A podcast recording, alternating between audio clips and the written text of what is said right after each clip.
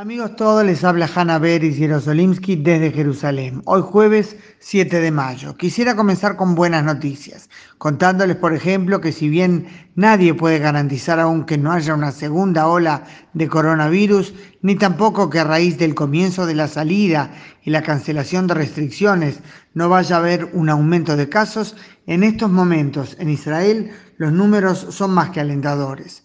No solo que Israel ni se acercó a los terribles escenarios pintados y vaticinados al comienzo y que la tasa de mortalidad por COVID-19 aquí ha sido aproximadamente de un 0,5%, sino que además en los últimos días la cantidad de nuevos casos positivos ha bajado muchísimo. Ayer eran solo 21 y lo central, el número de enfermos recuperados, ya más que duplica el número de enfermos activos en este momento.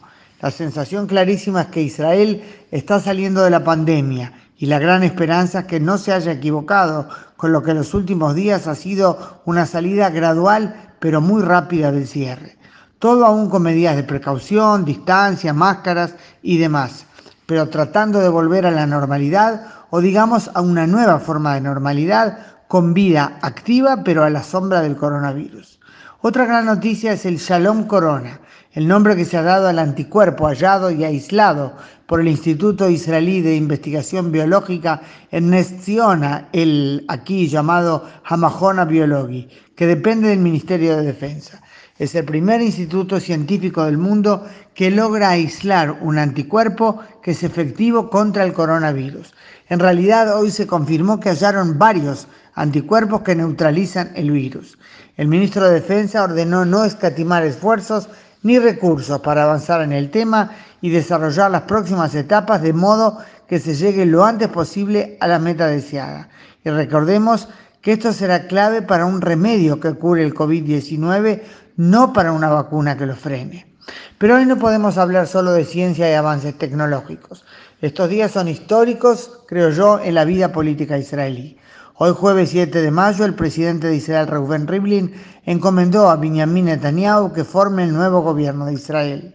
Recordemos que en el último ya más de un año, Netanyahu era primer ministro de gobiernos de transición por el principio de la continuidad en el cargo, no porque hubiera sido electo nuevamente, ya que no había logrado formar gobierno. Pero al decidir el jefe de Cajol Benny Gantz, sumarse a Netanyahu, en lugar de seguir con su plan original de aprobar legislación para frenarlo, cambiaron los números y Netanyahu pasó a tener una mayoría de votos en la Knesset a su favor.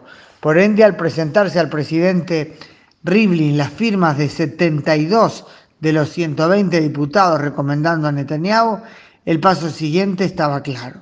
Pero esto fue hecho posible al rechazar ayer la Suprema Corte de Justicia todas las apelaciones que le habían sido presentadas pidiendo que determine que quien ha sido acusado de sospecha de corrupción no pueda formar el nuevo gobierno.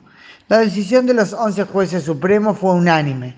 No dijeron que está bien que alguien imputado pueda formar gobierno, pero al analizar la ley recalcaron que no hay impedimento legal para que eso se concrete. Es un hecho, la ley no lo prohíbe.